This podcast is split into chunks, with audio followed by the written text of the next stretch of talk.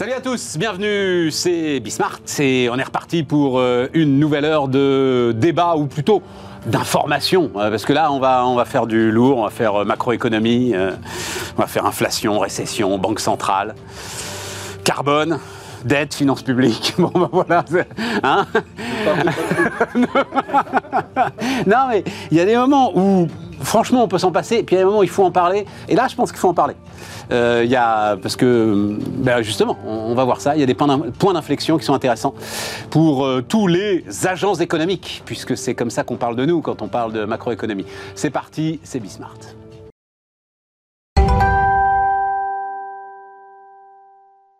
Autour de la table, trois costards. Même si. ah oui. en même temps, on fait de la macro. Hein. Stéphane Colliac. Bonjour Stéphane. Bonjour. Bienvenue. Euh, première fois hein, que, que, vous nous rejoignez. Euh, senior advisor, BNP Paribas France. Senior économiste. Senior économiste. BNP Paribas, mais pour la France, hein, c'est la France qui vous intéresse. Forcément un peu la zone euro aussi, euh, Stéphane. Oui, l'Allemagne. Bah, L'Allemagne aussi. Bon, ben bah, voilà, quand on a la France et l'Allemagne, on a la zone euro, quasiment. Il euh... faut prendre l'Irlande, hein, de plus en plus dans les chiffres euh, de la zone euro, parce que l'Irlande perturbe pas mal euh, l'appréciation. Et, et, et moi, ce qui m'intéresse beaucoup, enfin ce qui doit nous intéresser beaucoup, mais j'en ai déjà beaucoup parlé, c'est l'Italie c'est Giorgia Meloni. Mais c'est presque plus euh, politique qu'économique. Mais si Giorgia Meloni continue ce qui est... Alors attends, euh, Denis Ferrand, bonjour Denis, directeur général de Rexecode, et euh, Philippe Wechter, le, chef économiste Ostrom Asset Management. Et, vous considérez qu'elle fait un sans faute Là, j'avais pas prévu d'en parler, mais ça m'intéresse énormément. Elle fait une forme de sans faute quand même, Giorgia Meloni. Enfin, en tout cas, l'économie italienne, la bourse italienne est booming, l'économie italienne est solide, regagne des parts de marché, se réindustrialise. Euh, Philippe, tu, valides tout ça Ouais, voilà. Hein. Bon, mon idée, c'est que si ça continue encore pendant deux ans, la discussion autour de Marine Le Pen va être différente. Ah oui, mais le problème, c'est qu'elle n'est pas Marine Le Pen. Non, mais Marine Le Pen pourra dire. Tu comprends? Tous ceux, en fait, tout l'électorat euh, de Macron, c'est-à-dire qui est un électorat euh, senior, hein, massivement senior, parce que fondamentalement ils sont inquiets des dérapages éventuels de Marine Le Pen, pourra dire mais regardez, n'y a aucune raison d'être inquiet. Regardez ce qui se passe. Euh, oui, mais la, différence, c'est que euh, Giorgia Meloni est européenne. Pas, pas, Marine, pas Marine Le bah, Pen. Euh, ah non, bah, c'est fraîchement convertie. Hein. Non mais non mais, enfin, elle a encore le, l'eau du bénitier qui lui coule du nez. Ce qui compte, c'est ce qu'elle fait et ce qu'elle reçoit de l'Europe aussi. Parce qu'il y a quand même. Euh, bah, le elle le fait pour le recevoir. Oui, le, rôle quand même. Non, non, non, non, elle ne fait pas. Elle, elle, est européenne depuis le début, hein, malgré tout. Ah oui? Oui, oui. D'accord. Ça m'avait échappé. C'est pas une conversion soudaine, euh, arrivée au pouvoir, il y a 250 milliards qui doivent débarquer. Non, ça, a pu aider après dans l'application dans de la politique économique, mais, euh, mais elle, elle est plutôt européenne sur les chiffres italiens, il y a effectivement du, beaucoup mieux en termes de croissance. C'est vrai que la croissance italienne, euh, on a sorti nos prévisions ce matin, on les a présentées ce matin à nos adhérents. La croissance italienne, on l'attend à 0,9 quand on va être à moins 0,5 à peu près sur l'Allemagne, qui a quand même quelques, quelques sujets. Mais enfin, Stéphane euh, sera mieux placé que moi pour en parler. Et puis pour la France, on attend 0,3. Donc l'Italie surperforme. Mais elle surperforme précisément parce que son déficit public en 2022, c'est 7 points de PIB qui, et c'est le pays dans lequel, en 2022, en 2021, le déficit public c'est le moins réduit. C'est aussi un pays qui surperforme parce qu'il y a notamment un dispositif incitatif à l'investissement en construction qui est extrêmement avantageux. Et quand tu regardes, quand tu décomposes la croissance italienne, c'est principalement de l'investissement en construction. Donc, est-ce que tu prépares une économie compétitive uniquement avec de l'investissement en construction? Peut-être. Ça reste Oui, mais attends, est-ce qu'ils font comme nous de l'investissement en construction à fond perdu depuis 1984 bah, euh, ils, le font depuis quelques années. Ils le font depuis quelques années. Oui, bon, mais il y a aussi 250 milliards quand même qui débarquent euh, d'Europe. Avec ça, c'était super intéressant. Mais on va pas parler pendant une heure de l'idée. Mais j'avais j'avais vu ça en regardant de près le, sujet. Euh, un problème de ressources, enfin un, problème de compétences au sein des collectivités locales pour utiliser l'argent. En fait, il y a, y a trop d'argent par rapport à ce que les collectivités locales sont capables d'en faire et par rapport aux compétences exigées par euh, la Commission européenne pour, euh, envoyer les fonds. Euh, voilà, pour les déployer. Et donc l'idée, on envoie, j'en sais rien, des fonds à Florence, vous en faites ce que vous voulez, c'est pas du tout comme ça que ça se passe. Je veux des projets précis et je veux des projets précis montés par des gars. C'est pour ça que pour l'instant ils n'ont pas l'argent. C'est pour ça qu'elle arrive au compte-goutte. D'accord. Et c'est identifié comme ça, c'est quand même super intéressant. Un mot là-dessus, Stéphane? Oui, bah, c'est euh, c'est naturel d'avoir une, une surperformance quand on, on a autant d'argent qui, euh, qui peut venir. Et- Ouais.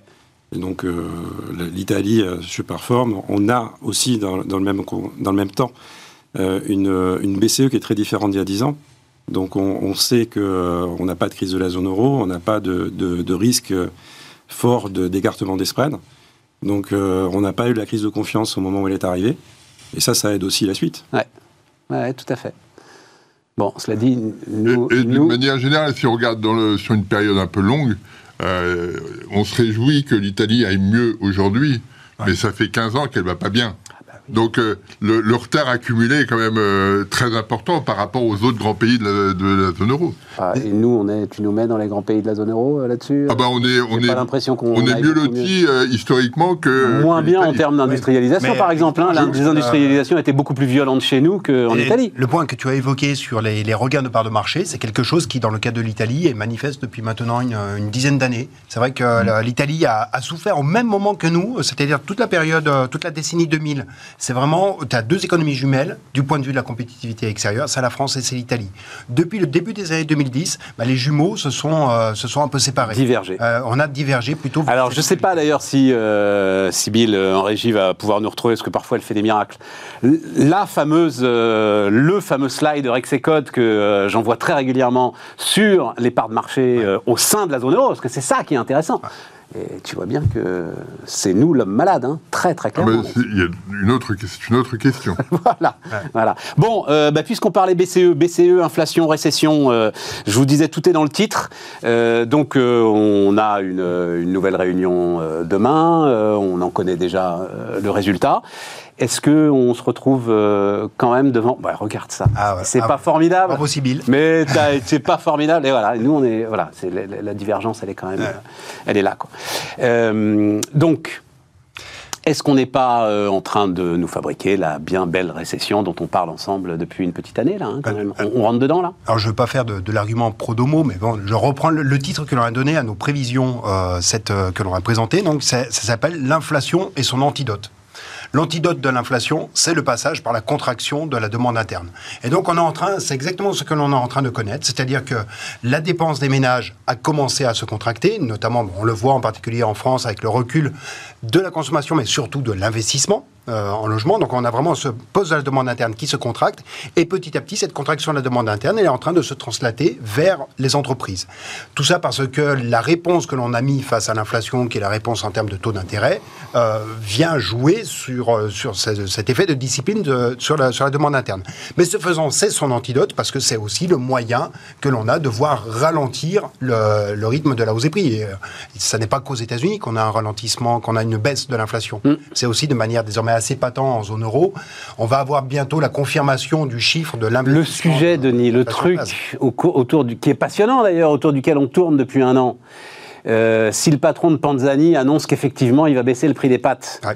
euh, c'est juste parce que euh, bah, le prix du blé s'est effondré. Ah oui. Le prix du blé s'est pas effondré du fait de la politique monétaire. Exactement, mais il faut Donc, mois, ouais. on n'aurait pas eu cette récession, les effets sur l'inflation auraient peut-être été exactement les mêmes. Oui, mais sauf que l'inflation, entre-temps, elle a changé de nature. C'est-à-dire que tu es passé d'une inflation qui était très circonstancielle à l'origine, avec des déséquilibres fondamentaux dans, de, de marché, avec des situations d'offres et de demande totalement déséquilibrées, à une inflation qui est plus fondamentale, c'est-à-dire qui est désormais beaucoup plus tirée par les revenus primaires, l'évolution des coûts, l'évolution des marges également, qui contribuent à l'évolution des prix. Et c'est précisément parce que cette inflation, je suis d'accord, euh, remonter les taux parce que tu as de l'inflation qui vient du prix du blé, ça n'a pas de sens. En revanche, quand cette inflation, elle a désormais beaucoup plus Ouais. euh, une, euh, une provenance dans la- le processus de formation interne des prix, à ce moment-là, tu ne peux pas aller en arrière sur, euh, sur les taux. À ce moment-là, il faut remettre la nature. de la concurrence un peu violente entre les entreprises pour réduire les marges. Ouais. Et ça, ça ne peut se faire qu'effectivement si la consommation ralentit, s'il faut aller se battre pour les parts de marché. Ouais. Et de toute façon, là, tu as un décalage, en gros, tu as 9 mois entre les cours sur les matières premières alimentaires et la traduction dans les prix à la consommation euh, des, des produits alimentaires. Donc la baisse des produits alimentaires, enfin la baisse, le ralentissement, le baisse, je sais pas. Mais en tout cas, Ah, Le patron de Panzani, il l'a dit. Hein. Oui, mais euh, Panzani, c'est pas tout l'alimentaire. Non. Donc tu vas avoir effectivement quelques C'est un bon postes qui vont baromètre, diminuer. Oui. des postes vont diminuer. Mais est-ce qu'au global, on va avoir un recul de l'alimentaire? Déjà, on, arrêtons l'inflation de, de, ces, de ces prix, ce sera déjà une première étape. Philippe? Euh, moi- Moi, je pense que l'inflation va ralentir très très vite. Euh, pour, euh, pour une raison très simple. Qu'est-ce que tu appelles très très vite Bah, je pense Dans les trois mois d'ici- qui viennent, là D'ici la, la fin de l'année, on aura retrouvé des normes euh, autour de euh, 2-3%. allez, entre 2 et 3% Euh, La raison principale, c'est que les prix de l'énergie se sont effondrés. À ceci près que, et ça on l'a découvert avec la hausse, c'est que les contrats de long terme, ils sont signés.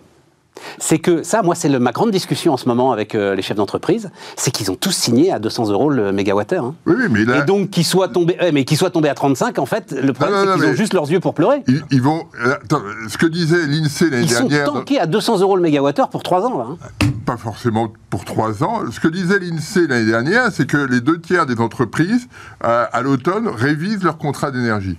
Ben, Ça veut dire que l'année dernière, les, les- les prix ont été très élevés. Là, on va se, se caler sur des prix beaucoup plus bas, avec une incertitude beaucoup plus réduite sur la, dynamique du marché de l'énergie. L'année dernière, on s'inquiétait de savoir comment on allait passer euh, l'hiver, parce que euh, EDF était incapable de produire autant qu'on le souhaitait, etc. Aujourd'hui, cette question est, on, a une réponse claire là-dessus. Euh, on fait beaucoup de, de renouvelables, et donc le, le risque d'une crise énergétique dans le, pour l'hiver prochain est quasi nul. On est d'accord, Philippe, mais les c'est pas contrats du qui tout- vont être signés Non, non. euh, à l'automne vont être beaucoup plus bas, Non. Enfin, il y en a, il y en aura peu. ou il y en aura peut-être plus que ça. On verra, mais je t'assure, ça c'est vraiment alors une discussion que j'ai très régulièrement pour des raisons diverses et variées. Euh, euh, ils se sont fait tous très très peur. hein, euh, très clairement, ils se sont fait tous très très peur. Donc, euh, euh, euh, garantie d'approvisionnement et pour avoir, dans les périodes où ils ont re-signé ces garanties d'approvisionnement, fallait des contrats de long terme, fallait des PPA qui étaient, eux, alors sans doute pas à 200-300 euros le mégawattheure, mais au moins à 80-90 euros le mégawattheure. Et ça, euh, tu vas pas les casser comme ça, ces contrats-là. Je rappelle, Donc euh, je reste là-dessus très prudent, moi. Mais je, je- je prends ton point, hein, mais je reste très prudent. Non, mais ça veut dire aussi que les, les- les marges des entreprises, malgré tout, moi je pense que les marges des entreprises vont bénéficier de cette situation. Et, et à ce moment-là, euh, il y aura une capacité à, euh, euh, à, comment dire, à jouer la concurrence sur les prix. C'est-à-dire que quand, Ouais, les ouais, prix, comprends. quand les prix augmentent, on a beaucoup d'incertitudes et on a tendance à, à se caler sur l'incertitude dans laquelle on, on- on- on évolue. Quand cette incertitude diminue, eh bien, le, euh, on, peut euh, relancer la concurrence sur les prix. Et à ce moment-là, moi, je pense que dans l'alimentaire, on aura des baisses de prix, oui. Et je pense que l'indice des prix alimentaires, moi, je, je suis très. euh, euh, il y avait un papier dans le Financial Times il y a deux semaines, je crois, sur le prix du beurre. Et le prix du beurre en Allemagne est revenu au niveau d'avant-crise. Pas en France, pas en Italie, mais c'est un élément euh, que je trouve intéressant. Stéphane? En France, on a, on a une rigidité qui est la négociation annuelle. Donc il y a une partie des prix qui s'ajuste au printemps. Donc euh, ceux qui ne s'ajustent pas avec la grande cette, distribution. euh, elle a explosé, cette, euh, cette négociation annuelle. euh, Oh, je ne dirais pas ça quand même. Bah, il va y avoir une revoyure, mais est-ce que les prix vont vraiment On a quand même, c'est- on peut le dire d'un mot d'ailleurs, il faut se le dire, on, on a un ministère de l'économie qui te pond quand même des lois de modernisation économique, Egalim, machin, etc. et tout, et qui a une capacité à s'asseoir dessus. Ouais. Dès Qui qu'il y a un problème, enfin, il faut quand même de temps en temps se mettre dans la peau des grands distributeurs. C'est quand même assez surréaliste. hein. C'est-à-dire, les gars ont toujours tort, ça ils le savaient, mais à ce point-là, c'est quand même très spectaculaire. Vas-y, continue, euh, Oui. Stéphane. Non, non, mais il reste que, que la baisse, je pense, euh, sera en partie retardée.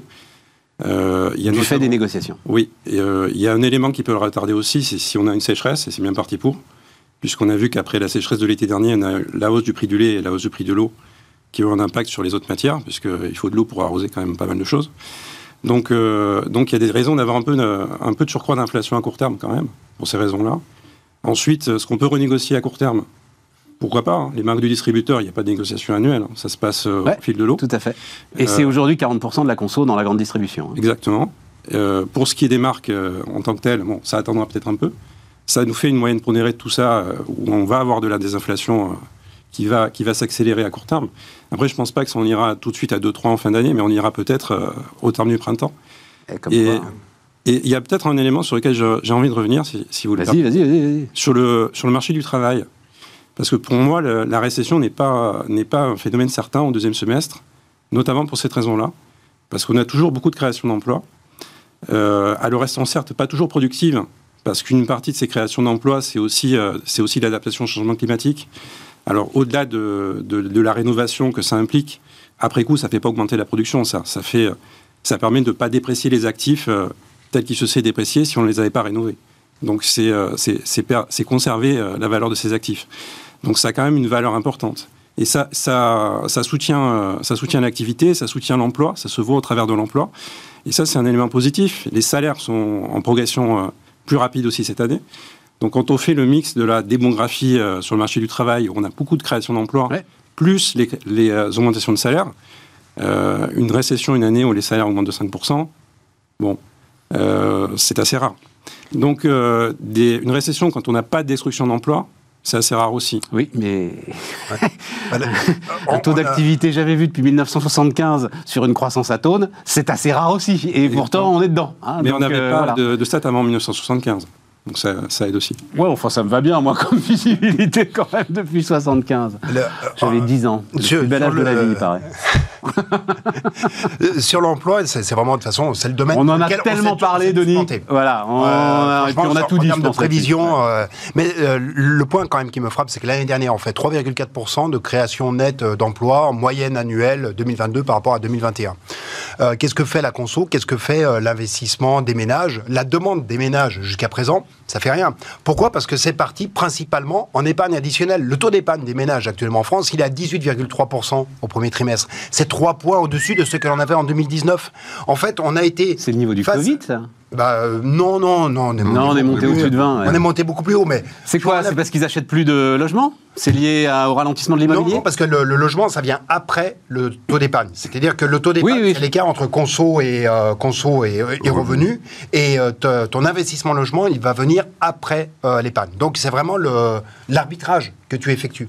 En fait, face à l'inflation, tu as eu un comportement de fuite d'une certaine manière. Les ménages voient que la valeur de leur patrimoine, fait, s'érode très fortement. Et donc, euh, le patrimoine, c'est du pouvoir d'achat futur. Et de facto, ce qu'ils ont fait, c'est renforcer leur effort d'épargne pour maintenir le niveau de leur, de leur patrimoine réel. Et puis, euh, bah, une inquiétude quand même assez forte. Est-ce que c'est le moment véritablement de, de, dépenser? C'est très surprenant parce qu'en général, on se dit, face à l'inflation, tu as une accélération de la dépense. Bah, oui. Tu vas acheter aujourd'hui bah, plutôt que d'acheter demain, ce qui va te coûter plus cher. ce qu'on a eh ben, vu dans les années 70. Dans les années 70, le, taux d'épargne... point du taux d'épargne, c'est exactement les années 70. Quand on a eu de l'inflation. On n'a pas, on pas eu d'inflation depuis le début des années 80 quand même.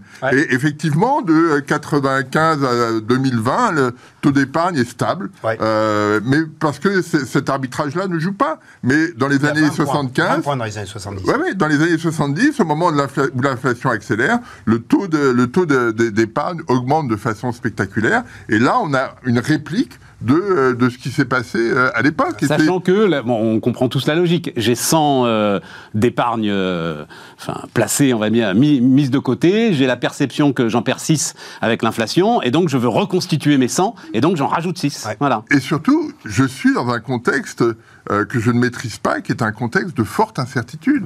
Parce que c'est cette dimension-là. Qu'est-ce qui, qu'est-ce qui va se passer si l'inflation reste durablement très élevée? La question qui, d'ailleurs vaut pour les ménages, elle va se déplacer désormais pour les entreprises. Parce que ce qui est en train de se passer, c'est qu'on a eu jusqu'à présent, les entreprises n'ont eu aucun problème. Elles avaient la trésor qui était là. Quand tu regardes la valeur des actifs financiers très liquide euh, des, entreprises, elle est restée à, un niveau très élevé jusqu'au début 2022. Là, elle est en train de s'éroder en termes réels. Et donc, on commence à passer dans le moment où les entreprises vont reconsidérer leurs arbitrages entre maintenir des niveaux de dépenses élevés, de l'investissement, du stock, de l'emploi, et, euh, et une, ou alors jouer plutôt une trésorerie. Jusqu'à présent, elles pouvaient faire les deux. Elles, préservaient leur trésorerie tout en faisant de la dépense. Là, elles vont commencer désormais à arbitrer et je ne serais pas surpris qu'elles adoptent un peu le même type de comportement que celui des ménages, à savoir plutôt un comportement de retrait.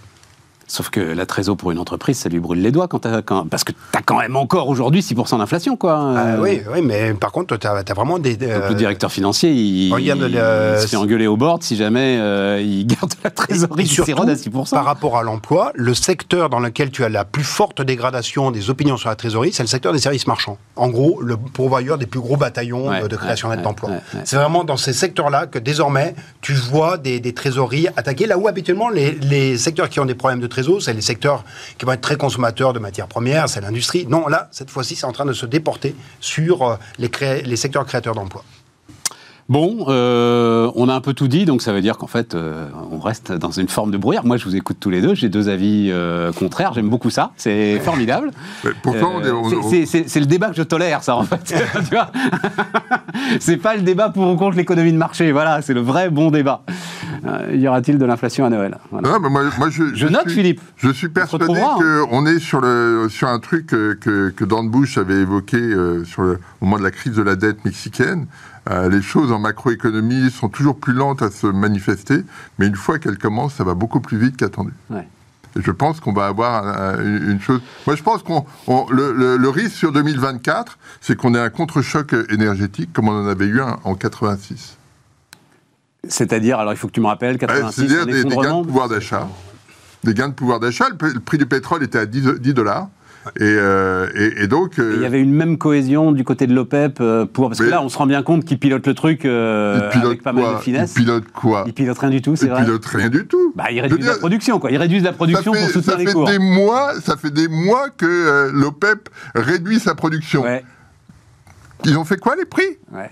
Hein ouais, parce qu'il y a la Russie qui crache à. Ah mais, ah, continue. Il y a, toujours une raison. Il y a, toujours une raison. Il y a toujours dans l'OPEP il y a toujours un, producteur qui a intérêt à produire un tout petit peu plus pour améliorer ses revenus. Parce que les pays, les, pays membres de l'OPEP ont tous des revenus qui dépendent uniquement du pétrole. Et donc, euh, quand on réduit, quand on veut... Euh, euh, on est un petit peu gêné. Alors, on augmente un petit peu la production et ça dérègle tout. C'est à chaque fois la même chose. Et... Ça va pas nous arranger la transition énergétique, ça hein? Non, non, ça n'arrange pas la transition énergétique.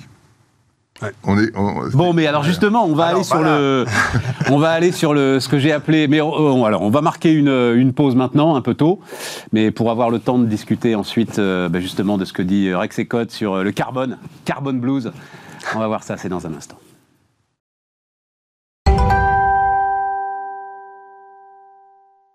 On repart, Carbon Blues. Alors, euh, Denis Ferrand, euh, Power.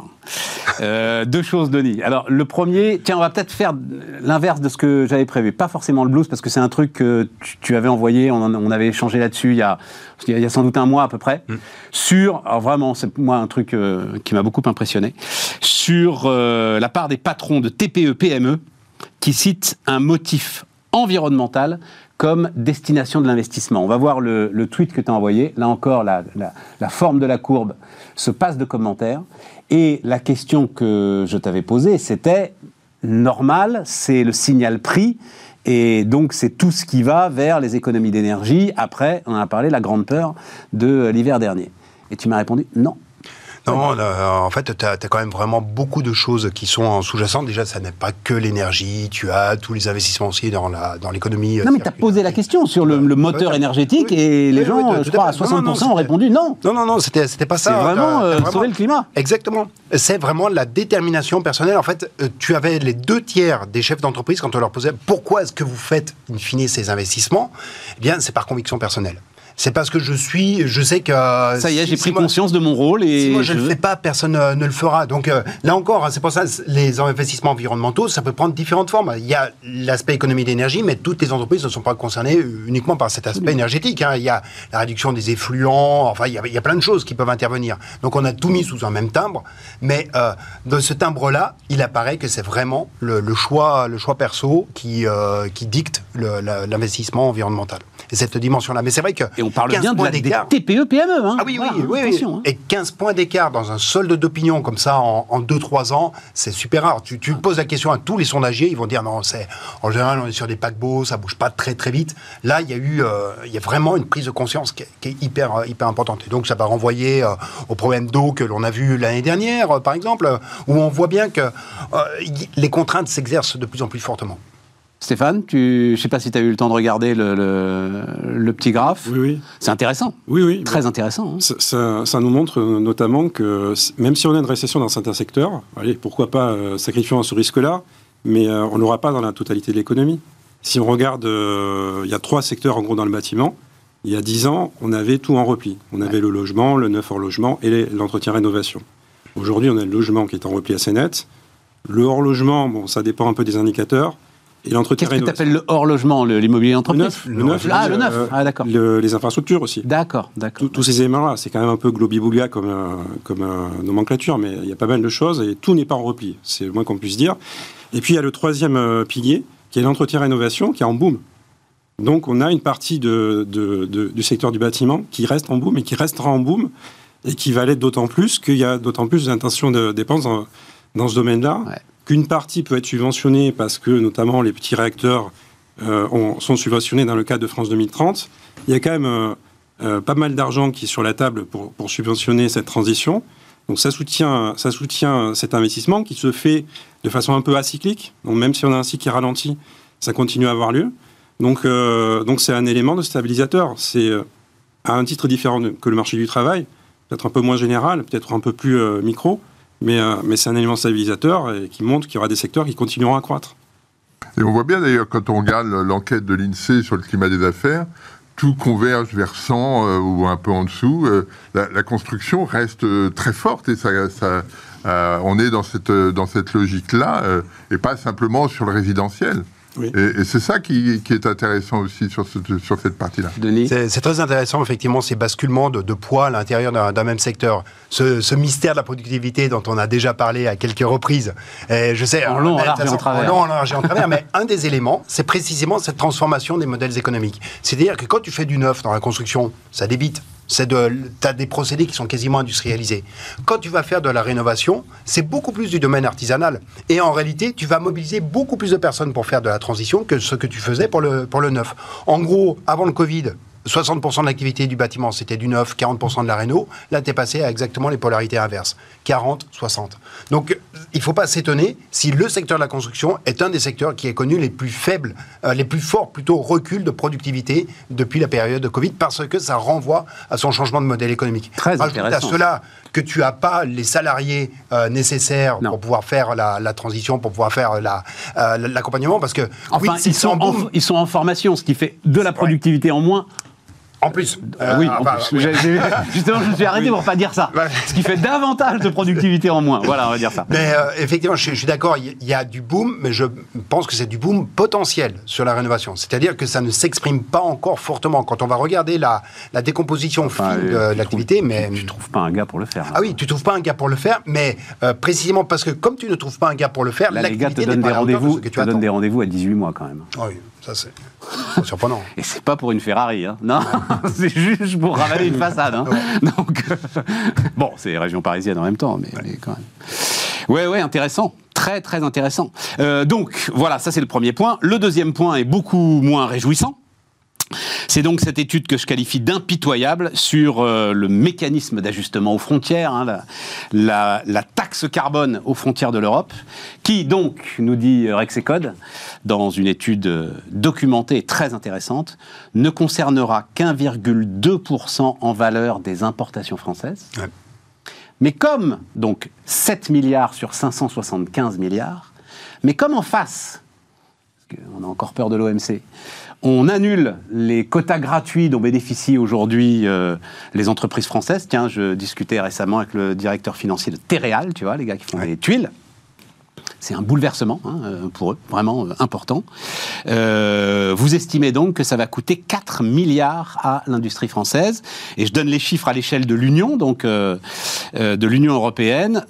2 milliards d'euros des importations seulement seront concernés à l'échelle de l'Union. Enfin, c'est ahurissant.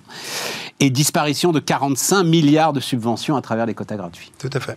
Ah oui, exactement. En fait, on s'est beaucoup focalisé sur le, le MACF, le mécanisme d'ajustement carbone aux frontières. Mais en réalité, c'est l'architecture du dispositif, l'architecture totale du dispositif qu'il faut prendre en considération. Et c'est effectivement ces, ces, ces passages qui sont, qui sont importants. En- pourquoi est-ce qu'on a beaucoup parlé du MACF Pour une raison très simple, c'est qu'il a déjà été sanctuarisé. Il est sanctuarisé dans le financement du projet Next Gen EU, le plan de relance européen euh, à 750 Non, non, milliards. non, non, mais Denis- Son financement, il était fait, il était notamment Oui, visé mais- par la- le mécanisme carbone. Il y a, depuis deux ans, euh, toi, euh, Anaïs, euh, Voigilis, enfin l'ensemble de ceux qui viennent me parler d'industrie ici disent mais ce truc n'a ni queue ni tête. Bien sûr. Hein, on l'a décrit. euh, alors, une barre d'acier est taxée, une voiture n'est pas taxée, hein, une bobine d'aluminium est taxée. euh, voilà, enfin bref, les, les, les, les produits assemblés ne sont pas taxés. Donc, qu'est-ce qui va se passer? Ben, On va assembler les produits en dehors du territoire Exactement. européen et puis on va C'est les l'aval. C'est l'aval qui va morfler. Il y a deux ans qu'on le sait, il y a deux ans. Enfin, tu vois, tu, tu, tu, tu- tu- tu as le train, tu as le rail, tu, as, tu connais la vitesse du train, tu connais l'épaisseur du mur, tu connais, et tu y vas. Et, et tu as ces chiffres-là qui sont quand même des chiffres inquiétants. Enfin, c'est une, ah, ah, ah, une sacrée perte de compétitivité pour l'industrie européenne. Ah oui, oui euh, et, et en plus, tu brouilles complètement ton message. Euh, parce que le, le 4 milliards que tu évoques sur les quotas carbone, C'est tes chiffres. Hein, oui, oui, oui, tout à fait. Merci de les, de- merci de les Ah citer. oui, oui, ah bah non. Et, euh, et en fait, la CVAE, la suppression de la CVAE, c'est combien pour l'industrie? C'est entre 3 et 4 milliards. Voilà, c'est ça. Donc en fait, tu brouilles complètement tes messages. Est-ce que tu veux véritablement euh, te redonner des espaces de compétitivité? Bien, oui, tu fais la CVAE, mais non, euh, tu fais la suppression des, des quotas, euh, de- des allocations de quotas gratuits. Donc en fait, tu sais pas véritablement où est-ce que tu navigues dans la politique économique. Donc c'est très bien d'afficher de la politique de réindustrialisation, de le dire dans les mots, c'est quand même mieux de le faire de, de- de manière, de manière efficace. Et si tu veux, pour, pour prendre le parallèle, ce que je trouve assez frappant, c'est Olivier Luancy, notamment, qui, euh, qui évoque euh, très bien ce sujet. Autre euh, bon expert sur, la euh, réindustrialisation. Sur la réindustrialisation, il connaît quand même bien le, bien le à sujet. Et lui, ce qu'il raconte, c'est qu'il faut un récit. Il faut aussi, surtout, regarder ce qui se fait par rapport aux, aux autres pays. J'ai passé l'autre jour un, un tweet, mais qui m'a ça m'a halluciné. C'est le chiffre de l'investissement du secteur de l'industrie manufacturière en produits de la construction aux États-Unis. Il a doublé en l'espace d'un an. En fait, tu as d'un côté les pays qui parlent de la réindustrialisation, euh, et qui mettent en place des dispositifs incitatifs. Et donc ça, c'est plutôt l'Europe. Et tu as des pays qui vont mettre en place véritablement l'infrastructure décarbonée avec une incitation extrêmement forte. Et je me déploie véritablement, ce sont les États-Unis. Tu as une accélération absolument dingue de l'investissement en décarbonation qui se fait aux États-Unis. C'est de l'investissement pour la production de batteries, pour des semi-conducteurs. Enfin, il y a, il y a tout, un, un- tout un dispositif qui se met en place. Là où nous, on continue de réfléchir sur des mécanismes incitatifs. était un peu sévère qu'on parce que le, le- Macron, euh, c'était à Belfort C'était où? Oui, c'était à Belfort. Euh, c'est, ça y est, on a les mêmes crédits d'impôt a priori.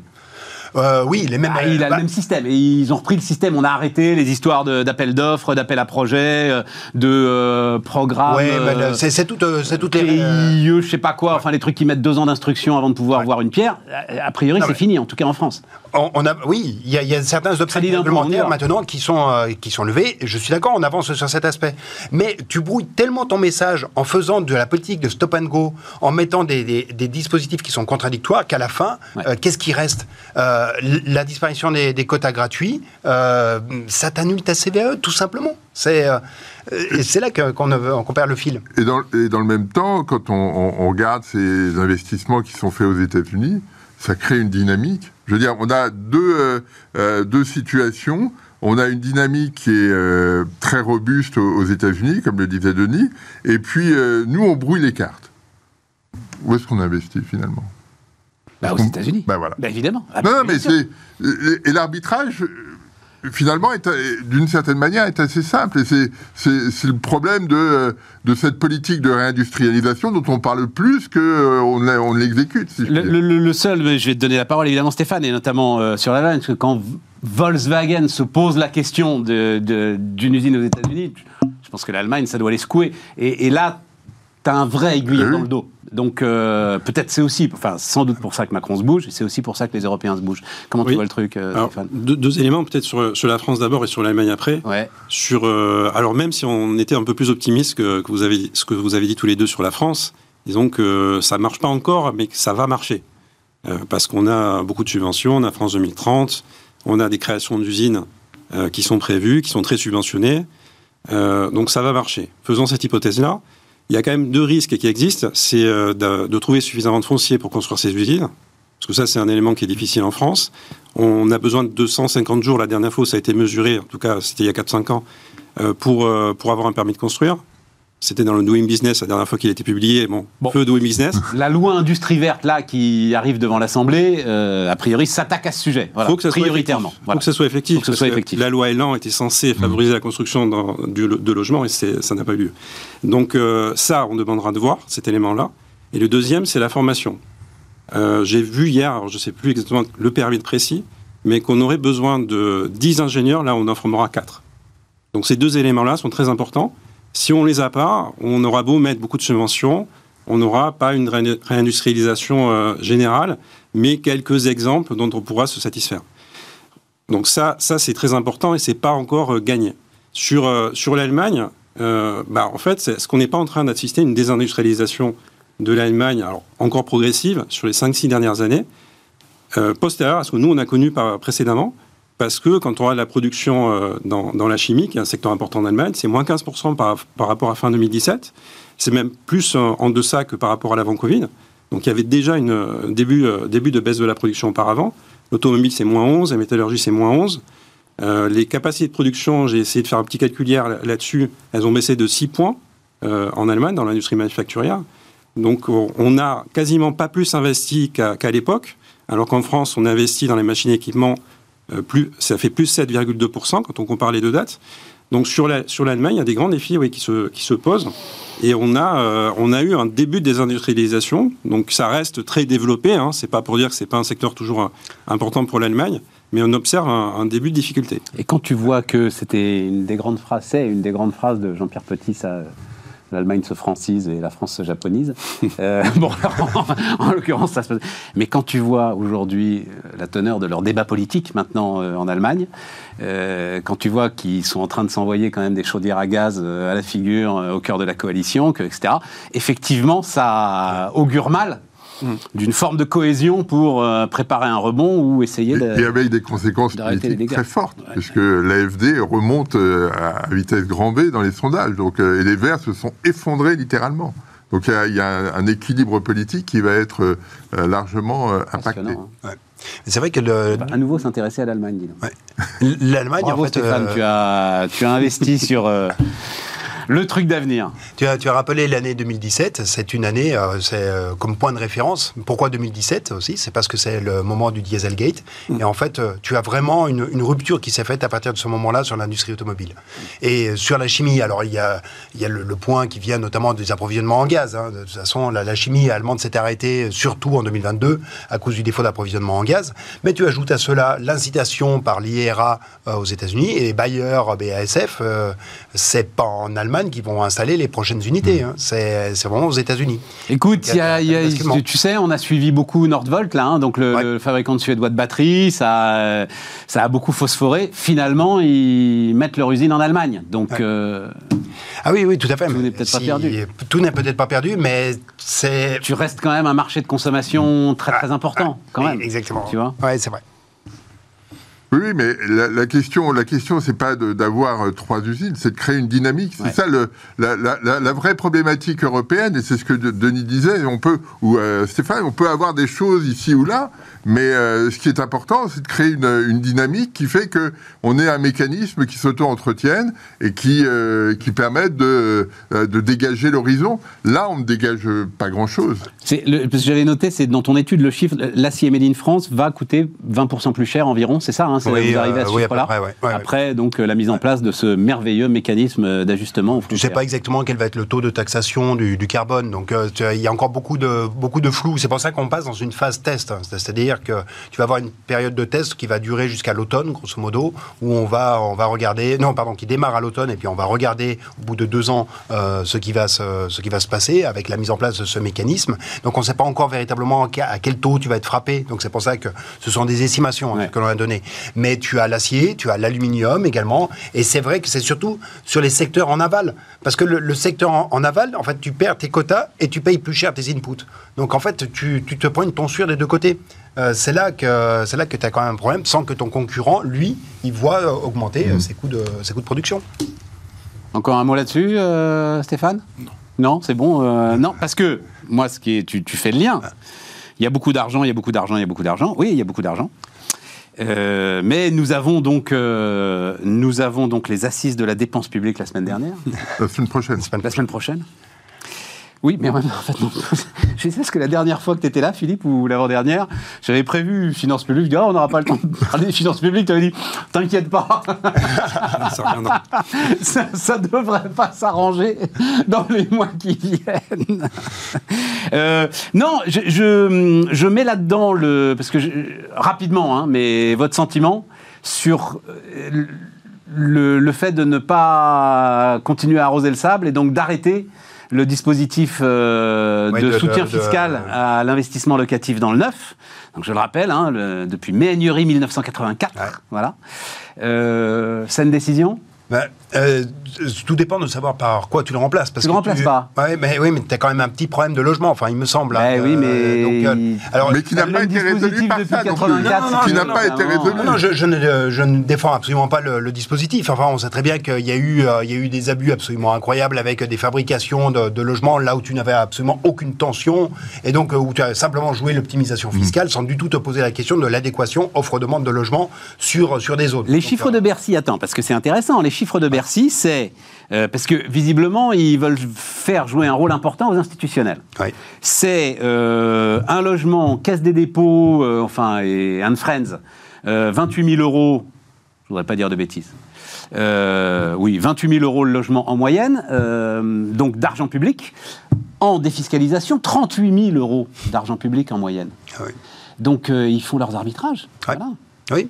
Oui, justement, c'est pour, ça, pour ça que je, te dis, ce qui compte, c'est de savoir si dans ce cas, tous les fonds que tu vas dégager en ayant plus ce dispositif fiscal, est-ce que tu vas encourager dans ce cas l'investissement par l'intermédiaire de la Caisse des dépôts and Friends, comme tu le dis. C'est un peu Donc, c'est bien, bien là l'idée. C'est que tu es, tu es face à une contrainte majeure sur euh, un déséquilibre euh, offre-demande de, logement.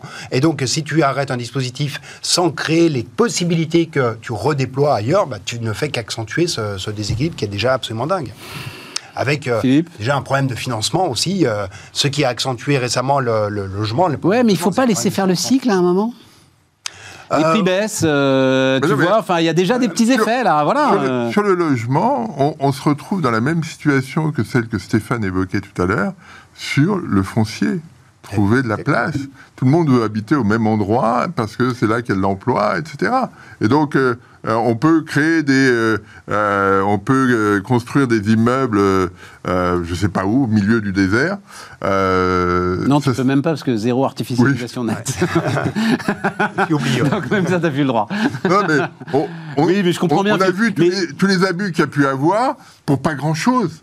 Et, donc, euh, euh, la question reste posée toujours de la même façon. Donc, le dispositif était euh, probablement pas très efficace. Je suis tout à fait d'accord avec ça.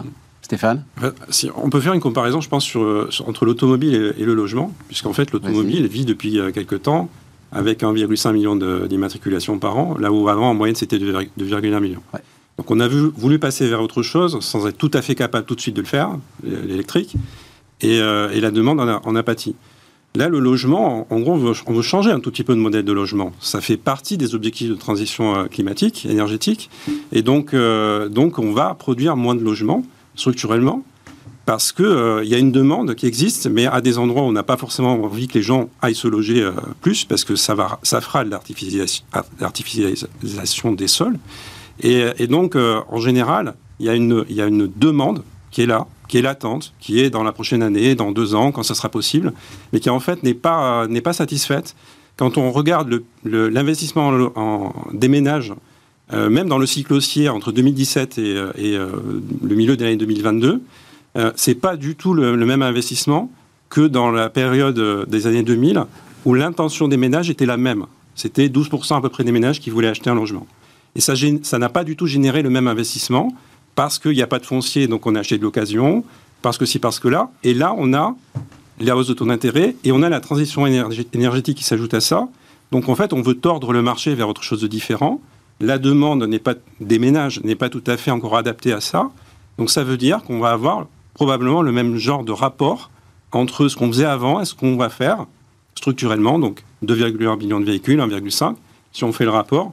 Euh, c'est à peu près euh, les deux tiers de ce qu'on faisait avant. Mais peut-être que dans le logement, on va faire les deux tiers de ce qu'on faisait avant. Reste à savoir ce que sera la trottinette ou le vélo électrique du logement. Parce que Je rappelle ce chiffre, il s'est vendu autant de vélos électriques que de voitures particulières l'année dernière en France quand même. hein. 750 000, hein, si on parle juste les voitures en particulier. Eh oui, c'est quand même très spectaculaire. Ouais. Sur le, sur le logement, tu, tu parlais de, tu appelais de. Non, moi c'est juste euh, parce que pour aller sur les, les- les finances publiques dans les, les 10 minutes qui nous restent, c'est-à-dire qu'à un moment, c'était la, la phrase de Macron, on subventionne l'offre, on subventionne la construction, on subventionne l'achat, euh, à l'arrivée, euh, on n'a pas ce qu'il nous faut et ça coûte plutôt plus cher qu'ailleurs. Ouais. Donc tu te dis, on va, on va couper le robinet, puis on va réfléchir, et on va voir oui. ce qui se passe. Ouais. Sachant Mais- que c'est à chaque fois 40 milliards d'argent public euh, globalement qui est déversé sur le secteur. Exactement. Mais ce qui va être important, c'est bien de, de regarder qu'est-ce qui va, dans ce cas, où est-ce que va se faire la baisse des prix? Est-ce qu'elle va se faire sur le foncier, à un moment où tu en organises euh, la raréfaction? Est-ce que ça va se faire sur le coût de la construction, où tu, où tu mets des normes de plus en plus importantes pour des motifs euh, environnementaux, des motifs de, de- de bas carbone? Qu'est-ce que- Qu'est-ce qui va véritablement baisser Qu'est-ce dans qui le, peut dans le- créer la baisse des prix Ouais. ouais. Dans un contexte aussi, La demande. quand même, ton coût, euh, ton coût de financement, euh, il s'est quand même déplacé sévèrement vers le haut. Mm. Donc en fait, tu as quand même tout un, tout un ensemble d'éléments qui t'ont poussé vers le haut le, le coût d'acquisition désormais du, du logement. Mm. Et euh, si tu te retrouves avec une baisse qui se fait que sur la valeur de l'immobilier ancien, euh, donc tu vas avoir des personnes qui... euh, un- Et tu as toujours, non mais il faut agiter, tu as toujours quand même des naissances qui restent dynamiques, donc tu as toujours des cohortes de 600 000 personnes qui débarquent tous les ans. euh, avec la volonté de se loger, enfin, euh, s'ils font des ménages, on va dire 300 000, enfin voilà, c'est peut-être pas 600 000, mais Ouais. euh, c'est ça. Mais, mais tu vois, tu, tu as, tu as un risque de squeeze avec d'un côté des conditions de prix qui vont toujours être à la hausse, mais il faut toujours garder présent à l'esprit que 50% des ventes, enfin 50% de l'investissement dans le neuf est précédé d'une vente dans l'ancien. Donc si la valeur de l'immobilier ancien s'effondre, c'est aussi une capacité à financer de l'investissement dans, ça dans- peut pas s'effondrer. non, mais Avec je tout pense pas que ça s'effondrera. ça ne peut pas, ça ne ne s'effondrera pas, mais le risque, il est d'avoir à la fois toujours l'augmentation des coûts avec une diminution de la capacité à pouvoir réintroduire ce que tu auras réalisé par la vente de ton ancien dans de l'investissement neuf. Donc c'est, l'équation est vraiment hyper compliquée sur le, sur le logement. Ça passe pas par plus de dépenses publiques. hein. C'est ça le truc. L'équation est hyper compliquée, mais c'est pas de rajouter euh, du pognon qui passe systématiquement dans les prix. Ouais. Qui peut, Ok, euh, ça, ne change pas la donne. Euh, oui, vas-y, vas-y, Stéphane. Si on, si on regarde ce que, ce que les notaires publient ces derniers mois, en fait, on, on voit qu'en zone tendue, notamment en Ile-de-France, l'écart entre les différentes classes énergétiques en, t- en- dans le- en termes de prix de revente s'accroît. Ouais, ouais. Donc, euh, on ne va pas avoir forcément la classe A, B et C qui va, qui va se déprécier, mais les autres classes Ouais. vont se déprécier de façon croissante. À partir du moment où tu peux plus relouer ton bien derrière ou, de- ou le revendre sans faire. Mais là, il va y avoir des travaux. arbitrages, là aussi, hein. Bah, évidemment. Enfin, tu t'es mis dans une seringue absolument dingue. Donc, euh, oui, il y aura des arbitrages. Tu, tu- tu vois un peu le truc sur les- les- les- les- l'ajustement carbone aux frontières? Tu es dans des injonctions contradictoires. Tu te dis, tu pas d'autre moyen de revenir en arrière d'une manière ou d'une autre. Ce que tu disais sur, on va voir quel va être vraiment le prix du carbone. Euh, Est-ce qu'ils vont le mettre à 150, 100, 150, etc. Et tout. Là, c'est pareil, rénovation énergétique. Tu vas te retrouver dans un goulet d'étranglement qui va être ingérable et enfin, un- Oui, mais- forcément, tu vas revenir en arrière. Ah oui. Et, et dans un, Sacrées injonctions contradictoires. hein. non, et dans- et dans un contexte où euh, les revenus vont pas forcément augmenter de façon très rapide pour les ménages. C'est-à-dire qu'on on va avoir des prix qui vont rester euh, élevés, comme le disait euh, Denis, mais avec une capacité, une solvabilité des ménages qui sera peut-être pas aussi euh, robuste que ça. Si tu me permets de, de sortir du, du domaine sur lequel je connais un petit peu de, de trois choses, qui est la macro, pour venir sur un terrain politique. Moi, en fait, ce qui m'inquiète, Quelle c'est que... fausse modestie, alors. Denis, vraiment. Bon, ok. Vas-y, vas-y, vas-y, vas-y. sur Euh, non, là, euh, en fait, ce qui m'inquiète justement par rapport à ce que tu évoques, c'est qu'en fait, on met des objectifs qui sont extrêmement ambitieux, dont on se dit bien que tous les mécanismes économiques font que tu n'atteindras pas les objectifs. Et donc, quelle crispation sociale, quelle crispation politique tu vas créer face au fait que ah non, mais vous n'arrivez pas à atteindre les objectifs de réduction, euh, des émissions, donc il faut être encore plus violent, il faut être encore plus revendicatif. Et on voit bien qu'il y a une crispation qui se fait, qui est en train de monter autour des, des enjeux de, réduction d'émissions de gaz à effet de serre. Et ça ne fait euh, que monter à partir du moment où tu donnes des objectifs qui sont inatteignables. Éditorial euh, remarquable de Cécile Cornudet dans Les Échos, je crois que c'était Ah il y a deux ou trois jours, que je cite vraiment très régulièrement, je trouve que ces, ces éditos sont remarquables. Il avait appelé ça la politique pompier, en disant à partir du moment où tu n'as aucune colonne vertébrale, en fait, tout ce que tu peux faire, c'est ça. C'est-à-dire multiplier les effets d'annonce, Ouais. euh, revenir en arrière, puisque de toute façon, tu n'as pas de corps de doctrine, tu n'as pas de colonne vertébrale, tu sais pas vraiment euh, où tu veux aller. Enfin bon, ouais, non, je... Euh, non, je, c'est, ce qui me, ce qui, là où je voulais votre votre avis. Donc, l'étude de la Banque de France. Je la traîne depuis un moment, celle-là aussi. Donc euh, voilà, mais c'est ça dont je voulais parler sans doute il y a un mois, quand on, s'était vu, euh, Philippe, peut-être même deux mois. Euh, la part de la dette française, donc qui s'échange sur les marchés, est passée de 51% à 35% du stock total de dette depuis 2014. Donc euh, elle est détenue à 22% par la Banque centrale européenne. Enfin, ça c'était les chiffres d'il y a quelques mois. Fonds souverains, banques étrangères, 18, vir- banques centrales étrangères, 18,5%. Assureurs français, 17%. Donc ça, la Banque de France estime que c'est le stock qui bouge plus. Et, et donc, euh, voilà, ça représente maintenant euh, euh, 65% de notre euh, stock de dette. Cela dit, vu la hausse globale du montant de dette en circulation, on reste sur un montant, euh, vous appelez ça nominal, c'est ça Oui, Euh, euh, hein, de- euh, flottant. de flottant de 700 milliards d'euros. L'étude de la Banque de France se félicite de ce que la dette française possède une courbe des taux complète. L'agence France Trésor a tout fait. Je crois, enfin, je sais pas, vous le savez Oui, mieux oui. que moi. On a, on a les 1 mois, les 6 mois, Ouais, les, ouais, on- les, les- les 6 mois non, avec mais- un peu d'inflation, les, enfin, on a tout. Les quoi, 50 voilà. ans. Les 50 ans. Non, non, mais le- on n'a le- pas été à 100 ans, je crois. hein. Non, non. Euh, voilà, ouais. C'est les Autrichiens. Le, le Trésor travaille bien là-dessus. hein, et- et rend la, la- la Non, dette mais c'est inquiétant ou pas que notre dette Mais- devienne de moins en moins liquide? Non, non, mais ce qu'il faut, ce qu'il faudrait regarder, euh, mais j'ai pas regardé l'étude euh, précisément, c'est qu'est-ce qui se passe si on enlève la BCE Parce que la BCE a quand même euh, euh, 22%. pompé euh, pendant toute la crise depuis Ouais. euh, depuis trois ans toute la dette qui a été émise à l'échelle européenne et donc ça, ça biaise compl- complètement le, le, euh, la, la discussion. Donc c'est ça qu'il faudrait regarder. Mais tu sais ce qui se passe, Philippe, si on enlève la BCE Tu sais ce qui se passe, c'est une catastrophe, donc on ne peut pas Non, enlever non, la non, BCE. en termes de chiffres, en termes de chiffres uniquement. Qu'est-ce qui se passe si euh, dans, on regarde cette euh, la, la ah oui, la liquidité, euh, l'émission, hors etc. BCE. Ouais, ouais, ouais. Et, et là, je pense que l'image n'est pas tout à fait la même et les évolutions pas tout à fait les mêmes. Donc, euh, parce que la BCE a eu un, un tel rôle depuis depuis trois ans que ça, forcément ça, ça, ça transforme les données euh, sans qu'on puisse en dire plus. Stéphane? Après, la, la spécificité des finances publiques françaises, c'est que, qu'en gros, elles ne se sont pas autant ajustées que dans les autres pays de la zone euro. Ouais. Donc, euh, donc la différence est là. On est les seuls dont la dette va augmenter, hein, dit le Fonds monétaire international, dont les, enfin le, le ratio dette sur PIB va augmenter dans les, les années qui viennent. Oui, alors pas, pas forcément beaucoup, mais Ouais. c'est vrai que ça, ça, Mais les autres vont décroître. ça fait un peu tâche. Hmm. Et, euh, et la différence, c'est euh, c'est le soutien au pouvoir d'achat, en fait, qui est super chez nous. Bon, ça implique un peu moins d'inflation, mais pas forcément pour plus de consommation. Mais, restons sur le sujet finances publiques. Quand on regarde la différence entre le pouvoir d'achat avec ce, soutien aux finances publiques, pardon, euh, soutien des finances publiques au pouvoir d'achat et le pouvoir d'achat sans, c'est-à-dire on crée un monde fictif où on ne prélèverait pas d'impôts, on ne verserait pas de cotisations, donc c'est assez facile à calculer. Depuis 2019, on a accumulé 4 à 5 points de pouvoir d'achat supplémentaire grâce au soutien. Donc ce soutien-là, euh, il est difficile à démanteler. Euh, Aujourd'hui, alors qu'on est encore dans un, dans un contexte inflationniste, alors peut-être rapidement on y sera un peu moins, mais on y est encore. Euh, les taux d'intérêt et les spreads ne nous interdisent pas encore de le faire, donc on continue à le faire. Donc on a un déficit qui se maintient alors que les autres ont un déficit qui baisse, et euh, on cherche aussi à faire des économies par ailleurs. Donc cette, ce- ce- cette fiscalité sur, sur le logement, ça, ça aide un tout petit peu cet élément-là. Et on se retrouve avec une dette qui se maintient un peu, une appréciation qui commence à être un peu moins sympathique sur la dette française parce qu'on est sorti du Covid quand même. Et donc euh, une réforme des retraites où on sent que ça va avoir un impact certes, mais ça permettra pas de faire baisser le ratio, simplement d'éviter qu'il monte un peu plus. Donc euh, il y a- Donc voilà. c'est une question d'arbitrage C'est- également. C'est la Une problématique. minute, Denis. Ouais. Denis Peut-être euh, déjà, minute, il nous reste une alors minute. une minute euh, pour reboucler avec le point de départ. Euh, la BCE a surpompé par rapport à ce que tu disais, c'est-à-dire qu'elle a, elle a plus acheté de la Denis, il nous reste une minute. Moi, ce qui m'intéresse, c'est Ok. ce que dit Stéphane, c'est-à-dire Ouais. qu'à un moment, euh, euh, le réveil va sonner, quoi. Ouais, voilà. ouais, le, le Euh, réveil, le ouais, tout à fait. Le réveil va sonner parce que de toute façon, on va passer dans le moment où la charge d'intérêt va remonter. Elle a déjà remonté sous l'effet des obligations indexées. Ça, c'est ça, le, le coup est parti.